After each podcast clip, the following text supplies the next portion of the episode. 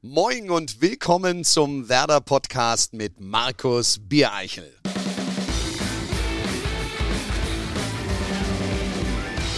Moin und herzlich willkommen zu unserer 80. Ausgabe des Werder Podcasts. Auch in dieser Woche präsentiert von unserem Partner Hakebeck, der Kuss des Nordens. Heute wollen wir mit einem der angesehensten Persönlichkeits- und Mentaltrainer Deutschlands, wenn nicht gar Europas sprechen. Er betreut nicht nur Spitzensportler, Bundestrainer und DAX-Konzerne, sondern hat auch schon diverse Erstligisten betreut. Er war selbst Spitzensportler, als Kreisläufer, 94-facher Handball-Nationalspieler, Pokalsieger mit dem TSV Milbertshofen, deutscher Meister und Europapokalsieger mit der SG Wallau Massenheim. Bei Werder war er schon zweimal, dann aber als Mentaltrainer. 2011 unter Thomas Schaaf und Klaus Allofs und in der abgelaufenen Saison, die dann doch noch ein Happy End genommen hat. Und heute ist er hier bei uns im Podcast. Herzlich willkommen, Jörg Löhr. Vielen Dank. Jörg, du sagst ja selbst von dir, Erfolg lässt sich programmieren. Erfolg und Misserfolg lässt sich programmieren. Kannst du mal beschreiben, was du damit meinst? Wenn wir Dinge in unserem Leben bewegen wollen, wenn wir unserem Leben die Richtung geben wollen, damit wir sagen, das macht den Unterschied aus. Dann gibt es gewisse Dinge, die wir berücksichtigen müssen, damit wir dorthin kommen, wo wir hinkommen wollen. Natürlich ist jeder Mensch individuell und anders, aber es gibt schon einen, es gibt gewisse Schritte, es gibt gewisse Dinge, die man machen muss, damit man dorthin kommt, wo man hinkommen will. Hm. Also wir haben eine halbe Stunde Zeit. Können wir bei mir testen, wie es funktioniert. Also soll ich dazu gleich mal was sagen? Unbedingt. Weil ähm, das Erste, was ganz entscheidend ist, dass wir für uns einmal festlegen, was habe ich eigentlich für ein Ziel? Hm. Viel zu viele Menschen haben überhaupt kein Ziel. Und wie will ich denn irgendwo hinkommen, wenn ich gar nicht weiß, wohin? Das heißt, ich muss als erstes mal für mich bestimmen, wo geht die Reise hin? Und Ziele können hier auch nur dann eine Wirksamkeit haben, wenn sie gewissen Kriterien erfüllen. Das heißt, sie müssen inspirierend sein. Die meisten Menschen, die haben keine inspirierenden Ziele. Wenn, dann haben sie ein Bedürfnisziel, was sie letztlich haben wollen. Aber nicht etwas, was inspirierend ist. Und wir brauchen inspirierende Ziele, damit Emotion wirklich im Spiel ist. Es sollte machbar sein. Es muss messbar sein. Es muss konkret sein. Alles das sind Kriterien, die wichtig sind, damit ein Ziel eine Wirksamkeit hat. Im zweiten Punkt, wenn ich weiß, wo ich hin will, muss ich mir dann überlegen, hm, wie schaut meine Strategie aus? Und jetzt gibt es gewisse Dinge, die mir helfen, die richtige Strategie zu finden. Wenn ich eine Strategie dann habe, dann muss logischerweise als nächstes der Aktionsplan kommen. Mit welchen Dingen werde ich ins Handeln kommen, damit meine Strategie mich zu meinem Ziel führt? Und wenn ich den Aktionsplan habe, dann folgt natürlich der nächste Schritt, ich muss tatsächlich ins Handeln kommen. Und das heißt, hier Entscheidungen zu treffen. Und dann muss ich letztlich im letzten Schritt nur überprüfen, führt mich das, was ich gerade mache, zu meinen Zielen oder nicht. Wenn es nicht zu meinen Zielen führt, muss ich es verändern. Und wenn das nicht zu meinen Zielen führt, muss ich es verändern. Und wenn das, dann muss ich es verändern. Ich muss so lange dranbleiben, bis ich letztlich die Ziele, die für mich inspirierend sind, die für mich Leben ausmachen, erreiche. Und das Erstaunliche ist ja tatsächlich, das hilft ja alles nichts, wenn dein Gegenüber nicht empfänglich ist. Ja. Also du musst ja wollen. Und jetzt sind wir bei dem Punkt, wenn du bei einer Bundesligamannschaft bist. Und wir sagen vorweg, wir wollen jetzt gar nicht zu viel interner ausplaudern hier bei Werder Bremen, sondern wir sprechen mal grundsätzlich, weil du ja auch Erfahrung hast, nicht nur bei Werder, sondern auch in Augsburg warst, auch bei Schalke warst. Wenn du vor einer Bundesligamannschaft stehst, dann sind ja nicht 100 Prozent der Anwesenden sofort empfänglich. Mhm. Ist das dann umso schwerer? Musst du die erst überzeugen oder kommt das von selbst? Nein, ich glaube, das ist auch völlig legitim, dass man manchmal auch kritisch an eine Sache einfach rangeht. Das erleben wir. Wir gehen auch manchmal kritisch mit Dingen um. Und meine Aufgabe ist es, dass die Mannschaft wirklich erstens versteht, ich weiß, von was ich rede. Hier hilft mir natürlich, dass ich selber 14 Jahre lang Bundesliga und Nationalmannschaft hinter mir habe. Das heißt zwar nicht im Fußball, aber im Handball. Das heißt, ich weiß, wie es ist, wenn du gegen einen Abstieg kämpfst. Ich weiß, wie es ist, wenn du um die Meisterschaft spielst. Ich kenne das, wie man mit Niederlagen umgeht aus dieser Sache. Und, und da passiert dann, dass man hoffentlich, und da geht immer mein Bestreben hin, die Mannschaft sagt, Mensch, der agiert tatsächlich in unserem Sinne, der versucht alles wirklich Mögliche, damit wir besser sind. Denn wenn wir uns sportliche Leistungsfähigkeit anschauen, dann ist Spitzensport, wenn wir es vereinfacht runterbrechen, sind das drei Säulen. Die eine Säule, das ist unsere Physis, also die körperliche Leistungsfähigkeit. Die zweite Säule ist das technisch-taktische. Und die dritte Säule, das ist das Mentale, die Psyche. Und der Spitzensport ist in den ersten zwei Säulen unglaublich vorangegangen. Dort, wo die größten Möglichkeiten noch sind, wenn es nicht einen Trainer gibt und Florian Kofeld ist sicherlich hier eine unglaublich tolle Ausnahme, weil er sich sehr viel mit diesem Mentalen auch beschäftigt. Wo kann er die Spieler stärker machen? Deswegen ist diese Zusammenarbeit auch so angenehm. Deswegen treffe ich hier auch auf eine Mannschaft, die sehr äh, vom kognitiven aufnahmefähig ist. Also ich habe sowas in der Form wirklich noch nicht erlebt, um, um hier dann meine Akzente zu setzen in dem dritten Punkt, dem mentalen Bereich, um dem Spieler hier in kritischen Situationen letztlich die Unterstützung zu geben. Denn wir kriegen sowas nicht mit. Und ein Sportler macht letztlich es immer nach dem Trial-and-Error-Prinzip. Er probiert was aus, da habe ich früher auch keine Ausnahme gemacht. Und wenn das funktioniert, dann mache ich das wieder. Funktioniert es nicht, dann lasse ich das. Das ist Lotteriespiel mit unserer Psyche. Das bedeutet, hier müssen wir einfach Strategien, Tipps geben, die erwiesen sind, die validiert sind, wo ein Spieler in stressigen Situationen darauf zurückgreifen kann. Und das ist das eine. Nur jetzt muss man dazu sagen, äh, ein Fußballprofi ist nicht gewohnt, dass er in einem Hörsaal sitzt. Er ist nicht gewohnt, dass er in einem ähm, Hotelzimmer sitzt, wo Weiterbildung gemacht wird, sondern sein Spielfeld ist da draußen der Rasen. Das heißt, ich muss auch überlegen, wie kann ich den so packen, wie kann ich Beispiele bringen, wie kann ich Metaphern bringen, Stories bringen, dass der Spieler merkt, Mensch, das macht Laune, das ist gut, hier lerne ich wirklich fürs Leben, der weiß, was er da spricht und dann haben wir eine Basis, wo der Spieler offen wird, die, die offen sind, sich mehr öffnen, aber der, der sagt, ja, was soll das? Ja. Und die gibt's ja. Und das ist, ich verurteile das auch nicht, aber die sagen, okay, ich höre ihm mal zu. Und wenn dann was Positives passiert, hört er beim nächsten Mal mehr zu. Und irgendwann, und das ist meine Aufgabe, möglichst viele, ich bin der Letzte, der sagt, alle zu erreichen, aber möglichst viele ins Spiel zu kriegen. Es geht ja nicht um Motivation. Es geht ja schon darum, auch Handlungsabläufe ja, bereitzustellen, dass die Jungs wissen, wie kann ich mich in gewissen Situationen verhalten. Absolut nicht? richtig. Weil äh, das sage ich auch jedem äh, Spitzensportler, jedem Fußballprofi. Wenn ich jetzt hier Motivation geben muss, das, das schwingt ja immer mit, aber wenn ich, dann, dann hat er eine Themaverfehlung mit seinem Beruf. Hm. Also jemand, der, und das, das glaube ich, muss auch jeder inhaliert haben, jeder Profi. Wer, wer hat als Fußballprofi, habe ich die Möglichkeit, mein Hobby, das, was, was das Wundervollste in meinem Leben ist, zum Job zu machen. Millionen vielleicht damit verdienen zu können, Menschen zu haben, die mir zujubeln, Fans zu haben, das ist privilegiert, was wir hier haben. Und das muss man sich auch immer wieder bewusst machen, wenn Autogrammwünsche kommen und, und, und, dass es wundervoll ist. Und wie viele Menschen da draußen würden mit den Fußballprofis sofort von heute auf morgen ihr Leben tauschen, mhm. weil es einfach etwas unglaublich Tolles ist, was die Menschen emotionalisiert, elektrisiert und äh, einfach fantastisch. Und ich glaube, mit dem Mindset sollte man auch jede Trainingseinheit, jeden Job auch machen. Das heißt, Motivation ist nicht das, was wir geben dürfen. Das muss zwar mitlaufen, aber nicht der Hauptgrund, sondern es geht tatsächlich um gewisse Dinge. Was hilft dem Profi in diesen kritischen Drucksituationen einfach souveräner zu sein? Denn Spitzensport entscheidet sich am Ende in Nuancen. Und da müssen wir letztlich fit sein.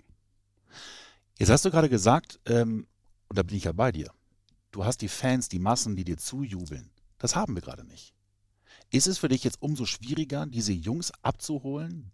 Du warst ja Ende letzter Saison, als der Restart anstand, bist du ja auch zu uns gekommen und hast ja auch äh, mit Florian Kofeld und der Mannschaft gearbeitet. Und da wusste ja kein Mensch, wie wird das denn? Mhm. So, dann haben wir den Umstand, Corona-Pandemie, Restart. Die Jungs sind es gewohnt, dass sie vor Zehntausenden Zuschauern spielen, bejubelt, möglicherweise ausgepfiffen werden. Und auf einmal ist es mucksmäuschenstill. Mhm. Und du merkst, andere Dinge spielen auf einmal eine Rolle. Auf einmal hört man den Torhüter, der da hinten was sagt. Mhm. Du hörst jedes Wort vom Trainer. Auf einmal spielen ganz andere Faktoren eine Rolle. Leute, die vielleicht unter dem Druck der Zuschauer gelitten haben, auf einmal blühen die auf. Mancher, der die Motivation der Massen brauchte, um in Gang zu kommen, dem fehlt die ganze Sache. Ich fand das ganz offen gesagt enorm spannend aus meiner Brille. Nicht, dass wir uns jetzt falsch verstehen. Ich liebe Fußball und ich liebe, dass die Zuschauer da sind. Das sorgt doch letztlich die ganzen Fans für diese außergewöhnliche Atmosphäre, die wir hier im Stadion erleben können. Aber aus psychologischer Sicht kamen jetzt ein paar Faktoren, die ganz anders waren. Und hier war auch die Aufgabe, das hat Florian auch aus meiner Sicht sehr gut gemacht, die Mannschaft auf diese neue Situation vorzubereiten. Und das kannst du erzählen. Jeder versteht, pass auf, wenn du da rauskommst, da werden keine Zuschauer sein, keiner wird dir zujubeln, du bist auf dich alleine gestellt, du musst mehr reden. Und jeder wird sagen, ja, habe ich verstanden. Und dann geht der Profi da raus und der merkt, wow, das ist ganz, ganz anders. Und da gilt es, den Film zu erzeugen, die Leute vorzubereiten, mit ihnen vielleicht zu visualisieren. Also visualisieren heißt äh, verdeutlichen in Bildern. Denn wir wissen aus der Psychologie, dass unser Gehirn nicht unterscheidet zwischen einer gemachten Erfahrung und einer intensiv vorgestellten Erfahrung. Also möglichst viele mentale Erfahrungswerte den Spielern zu geben, nur mit einem einzigen Ziel, die Wahrscheinlichkeit des Erfolges zu erhöhen. Natürlich gibt es viele andere Faktoren auch noch. Das Talent, die, die, die, wie ich vorhin sagte, Technik, Taktik und das Physische. Wenn jemand verletzt ist, läuft das Spiel wieder anders. Aber äh, es ist eben auch eine Säule, in dieser Situation mit umzugehen. Und das hat die Mannschaft ähm, wirklich gut gemacht, weil ich, ich habe es in Deutschland erlebt. Bremen hatte man, nachdem die Geisterspiele dann anfingen, Bremen war eigentlich abgeschrieben. Und immer wieder, wenn es musste, dann ist die Mannschaft gekommen. Ob das Spiel gegen Köln war oder dann die Relegation. Äh, natürlich waren das Nervenschlachten. Aber pah, das ist Sport, das ist Emotion, das ist doch, ist doch wunderbar. Und wenn das auch noch am Ende wirklich mit Erfolg gekrönt ist, ja, dass man auch wirklich drin bleibt. Ah, das, alleine dafür liebe ich den Sport. Du betreust ja jetzt nicht nur die Mannschaften, sondern auch Individualsportler. Und in der jetzigen Phase ist es ja tatsächlich so, nicht wenige sind davon betroffen, dass sie möglicherweise in Quarantäne gehen müssen. Ja. Und jetzt betreust du sie als Persönlichkeits- oder Mentaltrainer und die haben, ich sage einfach mal ganz als Laie, einen Plan, der dann sagt, du musst so und so trainieren oder du musst dir die und die Ziele stecken. Der ist jetzt 14 Tage in Quarantäne. Mhm. Dann musst du ja auf ihn einwirken. Was mhm. machst du? Was sagst du ihm dann? Also das Erste, grundsätzlich muss ich noch einen Punkt vorneweg sagen. Ich arbeite zwar mit äh, oder habe das Glück und Privileg mit Sportlern, Spitzensportlern zu arbeiten, aber das ist eigentlich nicht mein originärer Job. Mhm. Normalerweise arbeite ich mit Menschen in Persönlichkeitsentwicklung, in der Rhetorik, im Bereich der Führung. Aber dadurch, dass ich eben selber aus dem Leistungssport komme und mich sehr damit beschäftigt habe, wie meine menschliche Leistungsfähigkeit passiert, bin ich dann irgendwo in den Spitzensport gekommen. Und das macht natürlich, wenn du einmal Sportler bist, dann bist du immer Sportler. Aber zurück zu der Frage, die du berechtigterweise stellst. Was mache ich denn mit dem Sportler, auf den ich vielleicht keinen direkten Zugriff habe? Ich muss ihm als erstes mal die Kraft geben, dran zu bleiben. Und das gilt jetzt nicht nur für den Spitzensportler, das gilt für jeden, der zuhört hier. Wir, das, was uns Kraft gibt, ist das Warum. Warum mache ich das Ganze? Warum quäle ich mich jetzt jeden Tag? Und wenn wir Menschen kein Warum haben, dann gehen wir nicht an die Limits. Dann schauen wir nicht, dass wir das Maximale erreichen. Da lassen wir uns von der Krise zurückziehen. Und ich kann gleich noch was sagen zu verschiedenen Phasen der Krise, die hier auch eine Rolle spielen. Aber in dem Moment, wo der Sportler weiß, warum mache ich das? Warum quäle ich mich zweimal am Tag? Ja, wo andere vorm Fernseher sitzen, sich Netflix-Serien reinziehen. Warum riskiere ich hier Knochen und das und das und das? Und wenn ich das Warum habe, dann, Nietzsche hat einmal gesagt, hast du ein ausreichendes Warum, ist das Wie nie die Frage. Dann wirst du Lösungen finden, dorthin zu kommen. Und jetzt vielleicht noch ein Wort, was vielleicht auch den einen oder anderen interessieren wird. Wie läuft denn so eine Krise, wie wir sie gerade auch erleben mit Corona, wie läuft die denn in den Phasen irgendwo ab? Wir haben jede Krise und wir haben so viele schon erlebt. 2000 New Economy Blase ist geplatzt, 9-11 das Jahr drauf, Schweine Grippe, dann haben wir SARS-Pandemie gehabt. 2008 war die, die große Finanzkrise, die wir hatten. 2017, 2018 allein in Deutschland über 25.000 Leute sind an der Grippewelle gestorben. Und jetzt haben wir Corona. Nicht gerechnet die ganzen persönlichen Krisen, die wir haben. Trennung, Scheidung, Arbeitsplatzverlust. Also wir müssen als erstes mal erkennen, dass Krisen nichts Außergewöhnliches sind. Und ich spiele nicht die Corona-Krise runter. Mhm. Gottes Willen, liegt mir ganz fern. Aber wir müssen lernen, mit der Krise umzugehen. Und wir müssen auch lernen, uns auf das Unerwartete vorzubereiten. Die meisten Unternehmer werden gerade jetzt getroffen, weil sie nicht vorbereitet sind auf dieses Unerwartete. Und viele Unternehmer sterben nicht an der Idee oder dass sie eine Weile keinen Umsatz haben, sondern weil sie nicht genügend Liquidität letztlich haben. Und wenn wir uns die vier Phasen einer Krise anschauen, dann ist die erste Phase, dass wir von der Verleugnung über die Bagatellisierung bis zum Schock gehen. Das ist die erste Phase. Und als im Januar, Februar von Asien das rüberschwappte, was haben viele gedacht? Ach Gott, da haben die eine Fledermaus gegessen. Oh Gott, oh Gott. Hey, ich bin durch die Schweinegrippe durchgegangen, Vogelgrippe durchgegangen. Wahrscheinlich haben sie ein paar Impfstoffe zu viel in den Pharmaunternehmen. Man spielt das runter. Dann kommt meistens die zweite Phase, die Reaktionsphase. Jetzt kommen Gefühle ins Spiel. Angst, Wut, Ärger, Zorn. Jetzt auf einmal merken wir, das ist eine andere Nummer. Und jetzt auf einmal sind wir in der Emotion drin. Und in der dritten Phase, jetzt kommt die Orientierung. Und hier haben wir zwei Möglichkeiten. Entweder, was 80 Prozent der Menschen machen, sie gehen in die Opferhaltung.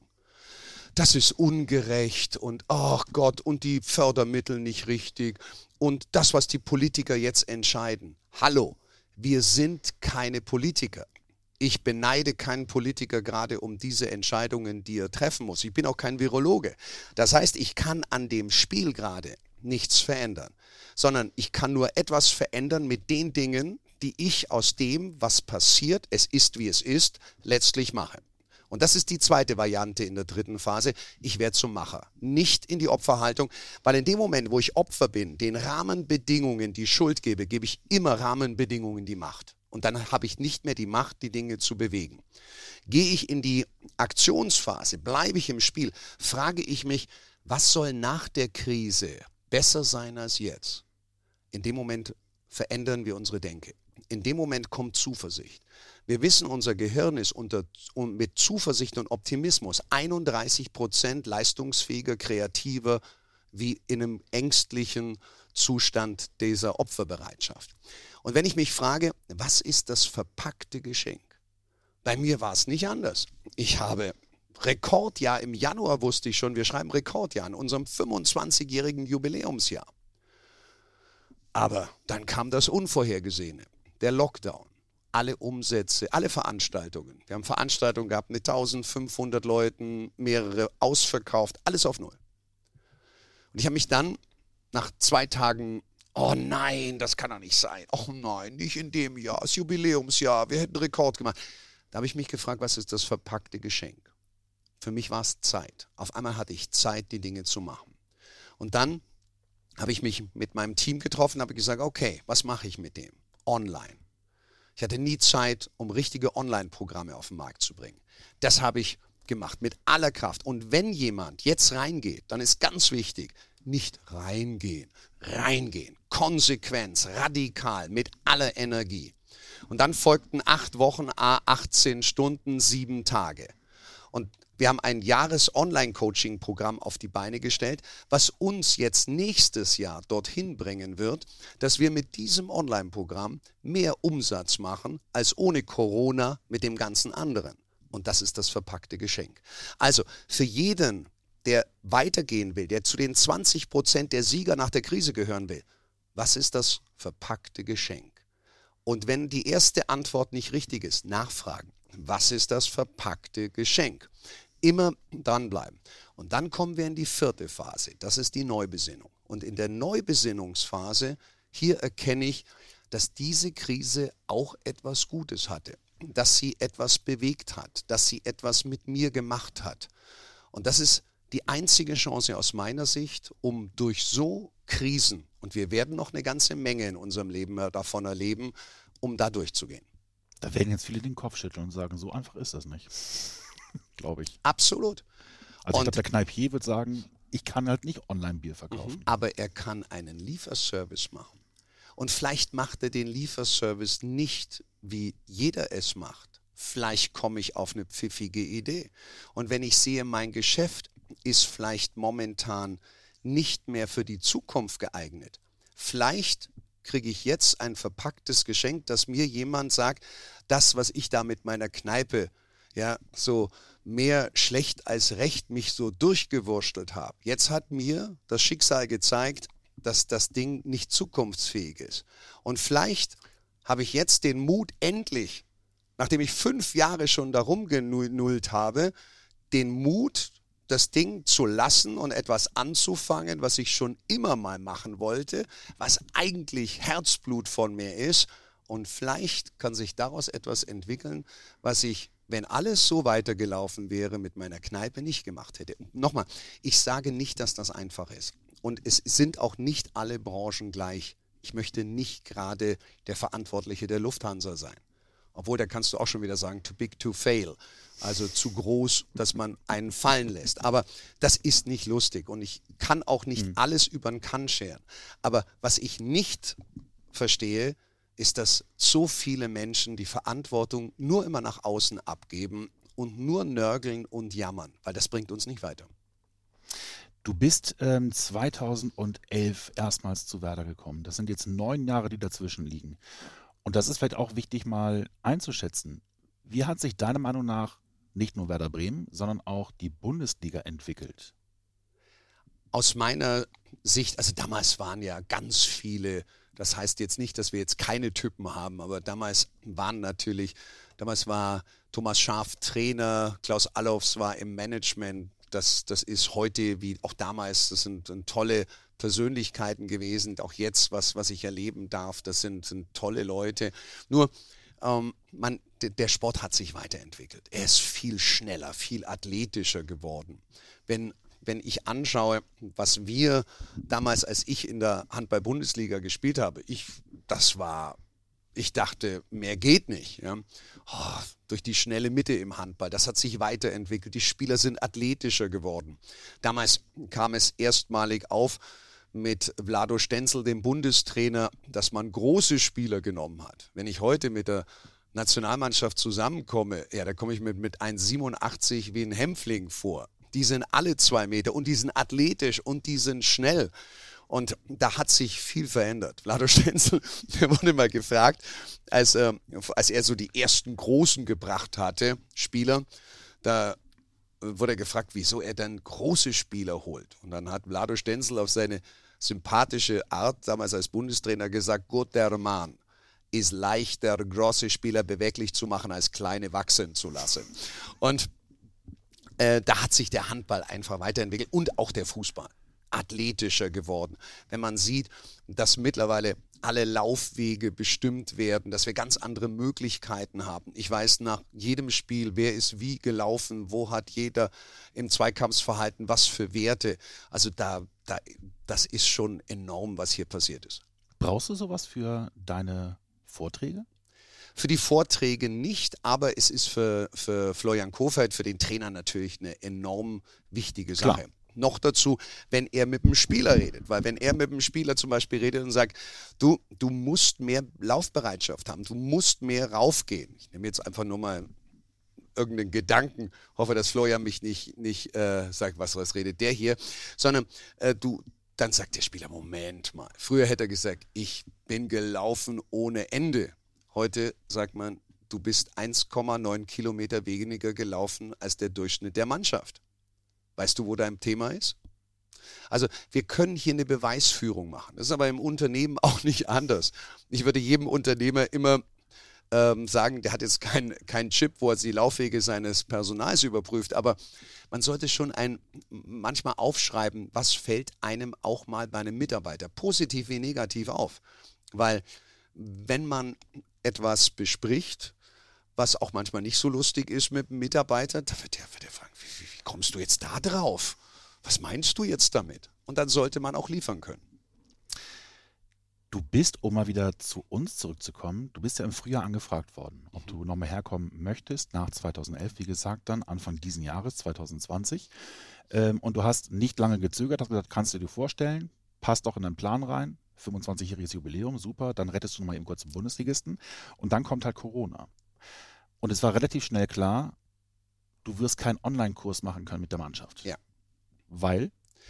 Weil wir brauchen die Emotion. Wir brauchen dieses Persönliche.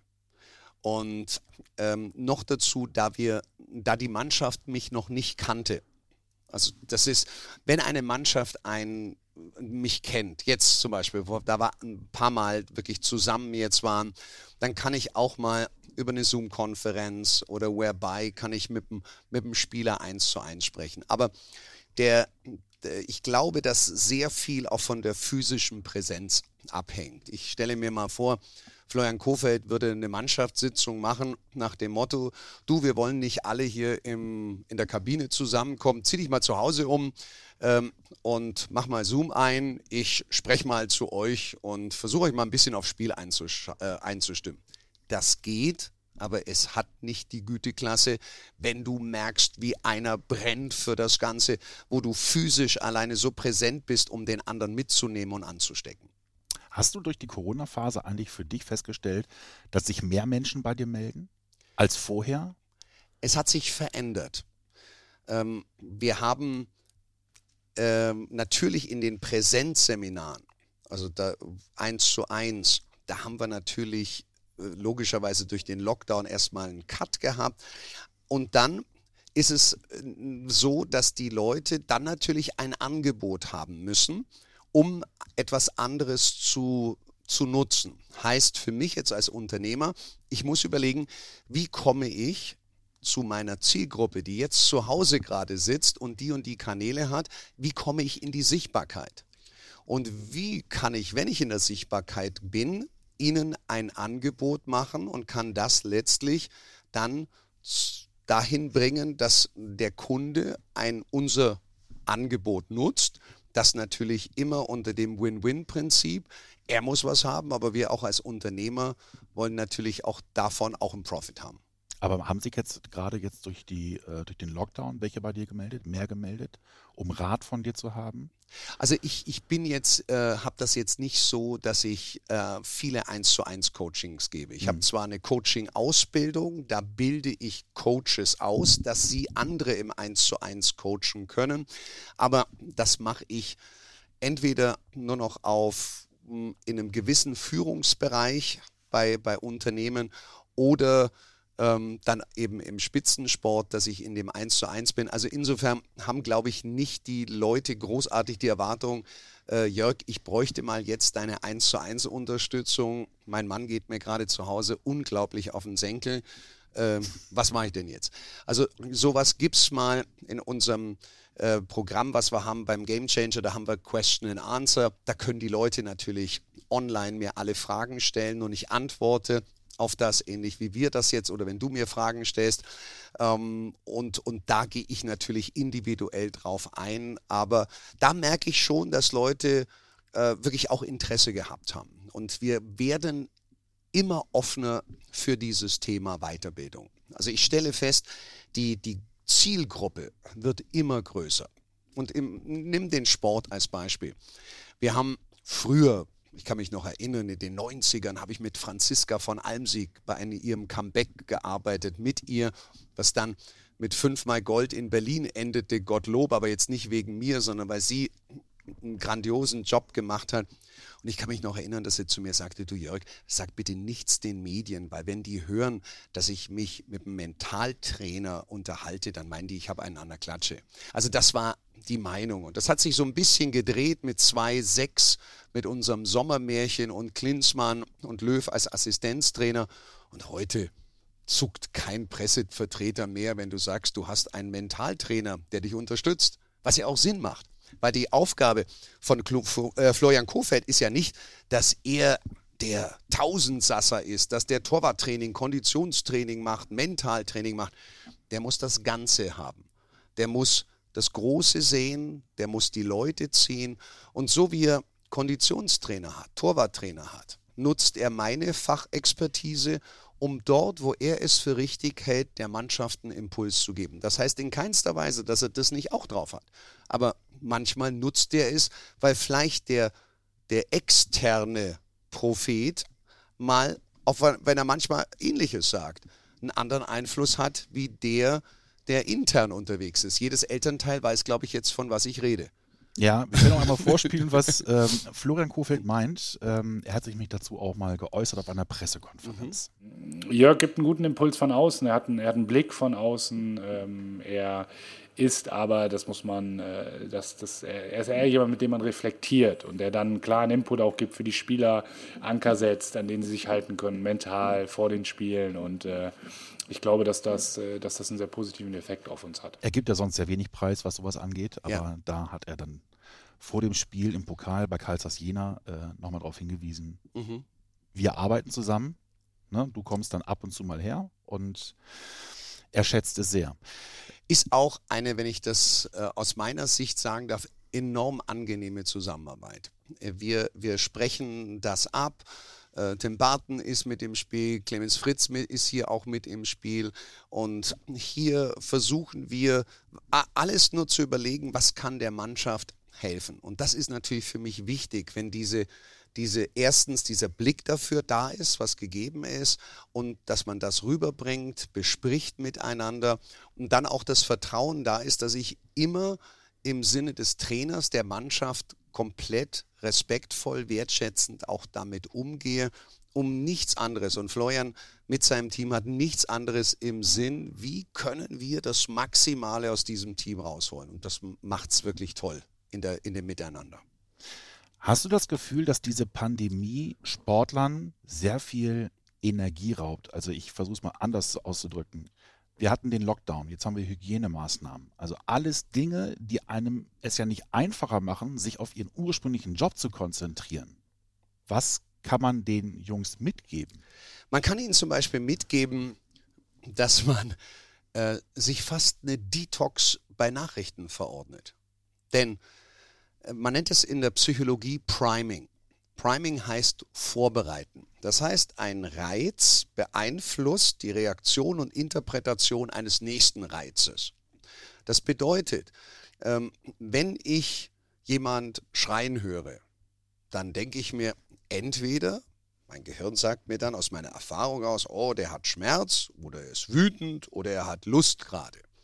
Und unser Gehirn versucht jetzt immer wieder aus den Erfahrungen raus etwas zu machen. Das heißt, wir werden durch das, was passiert, geprimed. Wir werden geprägt dadurch. Und warum ich das erzähle? Weil die Nachrichten gerade uns enorm primen.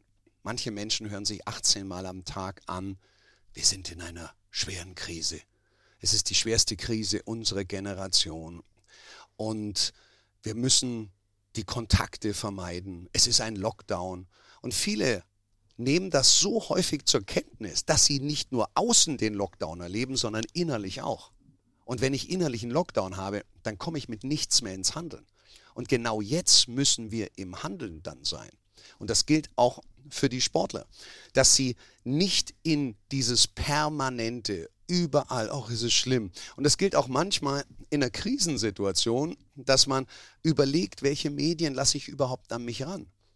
Denn wir brauchen für eine negative Nachricht, damit unser Gehirn wieder auf Null läuft, drei positive. Ach echt? Ja.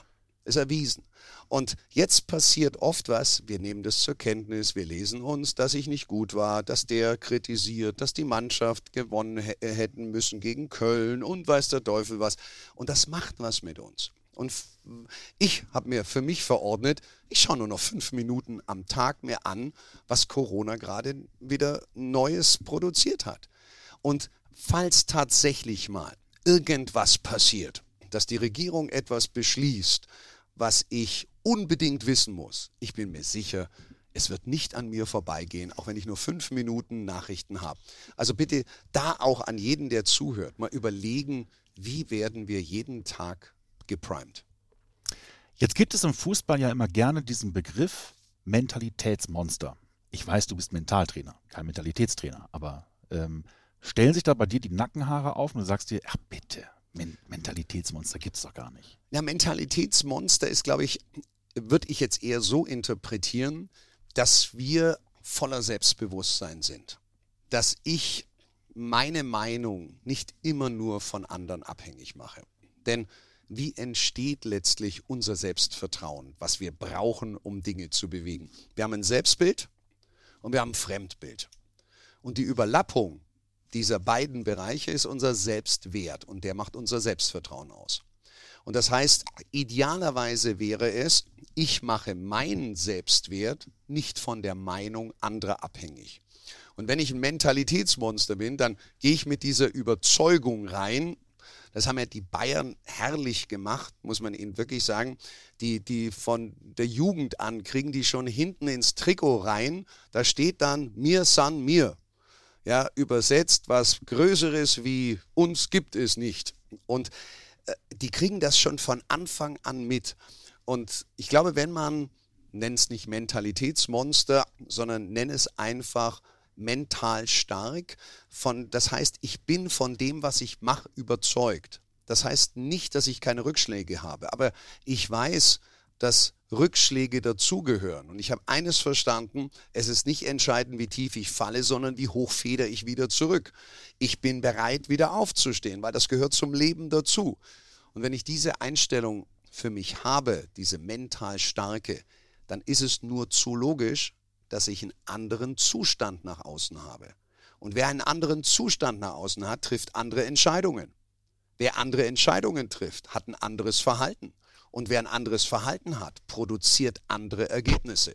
Und so ist es letztendlich wichtig zu überlegen, was kann ich tun, um mental stärker zu werden. Jetzt kennt es ja jeder, der selber mal Sport getrieben hat, dass es Phasen gibt. Nicht nur im Fußball, mhm. innerhalb eines Spiels, einer Saison, dass es mal überhaupt nicht läuft. Und wir hatten ja auch schon mal gesprochen, dass du so Anker benutzt, den Spielern oder deinen Teilnehmern Anker gibst. Kannst du, ohne zu viel zu verraten, mal Beispiele nennen, was so Anker sein können? Also Anker sind ganz simpel zum Beispiel, wenn ich mir Musik anhöre. Jeder kennt das. Da gibt es die Abende, da legt man sich entspannte Musik auf und der Abend gleitet so dahin Vielleicht trifft noch ein Glas Rotwein den Körper. Es geht so damit. Und wenn du, wenn du jetzt eine Musik hörst, die dich pusht, wo du sagst, ja, das ist, die, dann kommst du in einen anderen Zustand. Das heißt, ein Sinnesreiz wird mit etwas verankert. Also da ist eine Verbindung zum Verhalten dann da. Man sitzt im Auto, ist ein Tag wie immer, und auf einmal bin ich besser drauf. Vielleicht habe ich gerade einen Song gehört, den habe ich, als ich einen Cluburlaub gemacht habe, gehört. Und das war ein grandioser Cluburlaub. Und auf einmal fühle ich mich ganz einfach besser. Das heißt, ähm, Anker hilft im Grunde dazu, in einen besseren Zustand zu kommen. Und im Spiel? Indem ich mir zum Beispiel, ähm, jemand reizt mich. Ja, und oh, ich bin sauer, ich bin, boah, und es ist auch nicht so gelaufen. Okay, indem ich weiß, wie steige ich jetzt aus dem Spiel aus? Was muss ich machen? Was muss ich für einen Gedanken haben? Denn wir müssen uns wieder überlegen, wir haben gerade kein gutes Gefühl im Spiel. Und das führt zu einem schlechten Verhalten, schlechten Resultat. Also, was ist unser Gefühl? Ein Gefühl ist nichts anderes als ein Feedback-Mechanismus unserer Gedanken. Gebe ich mir andere Gedanken, habe ich ein anderes Gefühl. Und wenn ich schlecht drauf bin am Tag, dann habe ich in der Regel gerade negative oder schlechte oder kritische oder ärgerliche oder wütende Gedanken. Wenn ich mir jetzt einen anderen Gedanken gebe, also ähm, ich, ich formuliere es manchmal im Seminar so äh, als Gefühlstransformer. Was kann ich machen, was in mir ein anderes Gefühl macht? Wenn ich gerade nicht gut drauf bin, dann kann ich mir beispielsweise auf meinem Handy ein Foto anschauen von, von meinen Kids, wie die gerade strahlen. Ich habe sofort einen anderen Gedanken. Jetzt wechsle ich das Ganze. Und hier heißt Ankern auch, was kann ich jemand gerade geben, dass er in einen anderen Gedanken, in ein anderes Gefühl und damit in ein anderes Verhalten kommt. Wie lange braucht man, um sowas zu verinnerlichen? Äh, es gibt zwei Wege, um Dinge zu verinnerlichen. Das eine ist Emotion und das andere ist Wiederholung. Das sind die zwei Wege, wie wir Menschen lernen können. Wenn wir etwas sehr Emotionales erleben, negativ wie positiv, und boah, das, das macht mit uns was. Es ist ganz viel Emotion im Spiel.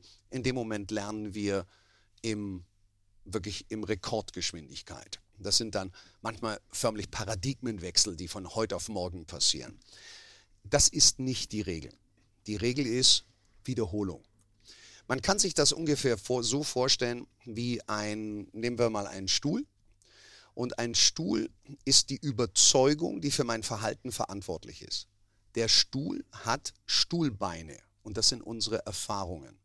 Je mehr Erfahrungen ich habe, je mehr Wiederholungen ich mache, desto stabiler steht, ist, ist die Sitzfläche, ist der Stuhl. Und Emotion wäre es dann, wenn wir ein ganz großes äh, Bein da unter dem Stuhl hätten. Dann wäre das. Also in der Regel heißt das, je häufiger, desto besser. Und das machen viele Menschen falsch. Sie probieren mal das aus, positiv zu denken, ein Ziel zu machen und merken, hm, hat nicht funktioniert. Ich habe es dreimal probiert, hat nicht geklappt. Lassen wir ähm, Profis machen, okay, ich habe noch nicht die Schlagzahl, ich habe noch nicht die Wiederholung. Jeder Sportler weiß, um Bewegungsmechanismen reinzukriegen, die er unter kritischen Spielsituationen abrufen kann, braucht er Wiederholung. Wie oft spielen hier das Team von Werder gewisse Systemstrukturen ein, um sie dann im Spiel wirklich offenbaren zu können, zelebrieren zu können. Wiederholung, Wiederholung, Wiederholung. Und das müssen wir, müssen wir ganz einfach lernen du bist ja nicht nur der Persönlichkeitstrainer von Sportlern, sondern eben auch von Wirtschaftsunternehmen, DAX-Konzerne. Da gibt es ja zahlreiche, die man nennen könnte, ob es jetzt IBM ist, Porsche, Deutsche Telekom, also sehr viele. Und du sagst gerne äh, in deinen Seminaren, äh, was die Wirtschaft vom Spitzensport lernen kann. Mhm. Wie ist es denn umgekehrt? Was kann denn der Spitzensport aus der Wirtschaft lernen, ohne jetzt zu sehr in Wirtschaftsthemen, sondern im sportlichen Bereich zu bleiben? Also äh, wir gehen, da gibt es viel, wirklich viele Parallelen äh, dazu, aber wenn wir uns das anschauen, wir haben in der, in, der Wirtschaft, in der Wirtschaft sehr klare Strukturen auch drin. Wir machen uns wahnsinnig viel Gedanken über das Thema Führung, Mitarbeiter, äh, Entlohnung, Mitarbeitermotivation, Mechanismen, wie die Leute lernen. Und, und da kann man immer wieder rüberschauen. Das heißt bitte nicht, dass der Fußball das nicht hat. Wenn wir über mal andersrum das schauen, was kann die Wirtschaft vom Sport lernen, dann heißt das bitte nimm mal das Thema Scouting. Perfekt im Fußball. Da, die Fußballvereine machen alles, um kein einziges Talent da draußen zu verlieren. Da wird man, wenn man talentiert ist, ab dem 8., 9. Lebensjahr auf Wochenbasis beobachtet. Firmen haben auch ein Scouting, aber das ist ganz einfach nur gegenüber dem, was der Fußball hat. Und so glaube ich, äh, lernt man sowohl von der einen wie in, in der anderen Richtung. Hm. Bevor wir zum Ende kommen, gibt es Ganz simpel formuliert. Drei Takeaway-Messages, die du den Hörern da draußen möglicherweise für eine mental schwierige Phase mit auf den Weg geben kannst, wie wir sie aktuell gerade haben, wenn sie zu Hause sitzen und sich fragen, boah, jetzt so drei mhm. Leitsätze wären total geil. Erster wichtiger Punkt, wo will ich hin? Ganz klar zu bestimmen, wo will ich wann sein. Der zweite Punkt ist, dass ich für mich Entscheidungen treffe. Denn ich werde nur dann dort ankommen, wenn ich heute die Entscheidungen treffe. Warum jeder Einzelne, der jetzt zuhört, an der Stelle seines Lebens ist, weil er in der Vergangenheit Entscheidungen getroffen oder nicht getroffen hat. Den Mut, Entscheidungen zu treffen. Und der dritte Punkt ist, ins Handeln zu kommen. Und dort gibt es eine Zahl, die sich vielleicht jeder noch merken sollte, das ist die Zahl 72. Alles, was wir Menschen nach einer Entscheidung, nach einem Meeting, einem Beschluss, was auch immer, was uns weiterbringen soll, nicht innerhalb von 72 Stunden die ersten Dinge ansetzen, sinkt oder angehen, sinkt die Wahrscheinlichkeit auf unter 10 Prozent. Das heißt, also 10 Prozent der Realisierung. Das heißt, nach unserer Entscheidung müssen wir die ersten Maßnahmen sofort wirklich initiieren, sei es, dass es ein Aktionsplan gemacht wird, sei es, dass ich das erste Telefonat führe. Ich muss ins Handeln kommen. Und Menschen, man hat Studien gemacht mit, mit Menschen, die ihren Weg in der Persönlichkeitsentwicklung im Unternehmerischen schneller gegangen sind wie andere. Und man hat zwei Dinge festgestellt. Das erste war, diese Menschen sind immer wieder, egal was passiert ist, ins Handeln gekommen. Sie haben nicht gejammert, sie haben gehandelt. Und das Zweite ist, sie haben permanent sich weitergebildet. Warum ist das so wichtig? Weil in dem Moment, wo ich mich kontinuierlich weiterbilde, weiterentwickle, durch Lesen, durch Seminare, was auch immer, in dem Moment kann, trage ich dem Rechnung. Ich kann nur hervorbringen mit meinem Gehirn, was ich vorher reingetan habe. Und wenn sich die Welt da draußen verändert, wie jetzt gerade mit Corona, dann hat mein Gehirn gelernt, ich kann mich so weiterentwickeln, dass ich jedes Problem, was da draußen ist, tatsächlich auch angehen und bewältigen kann. Und das sorgt natürlich wieder für Sicherheit, Souveränität und Selbstbewusstsein. Und abschließend noch die Frage, weil du bist ja nah dran und das werden sich sicherlich sehr viele Werder-Fans fragen. Du hast es nicht prognostiziert, du bist ja kein Hellseher, aber du hast äh, schon mit einer deutlichen äh, Überzeugung gesagt, nee, Werder steigt nicht ab, als du hergekommen bist. Was glaubst du, wo landet Werder am Ende der Saison oder wie läuft die Saison? Also als erstes muss ich der Mannschaft ein, großes Kompliment aussprechen. Nach dieser letzten Saison jetzt reinzugehen, sechs Spiele hintereinander ungeschlagen zu sein und das trotz der Weggänge, die äh, hier passiert sind, trotzdem dran zu bleiben, das finde ich, und das habe ich auch der Mannschaft gesagt, finde ich wirklich große Klasse.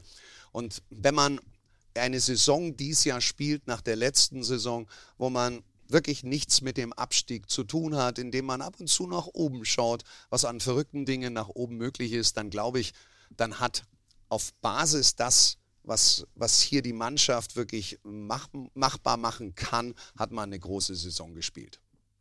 Vielen Dank. Sehr, sehr gerne.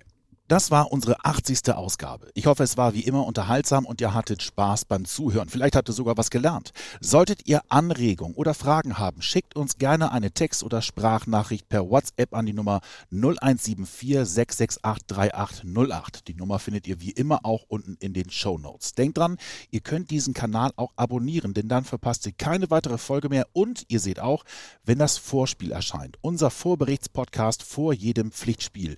Zu hören gibt es uns wie immer auf Soundcloud, Spotify, dem Apple Podcast und dieser. Ich hoffe, ihr schaltet dann auch kommende Woche wieder ein. Bis dahin macht's gut und bleibt vor allem gesund. Tschüss.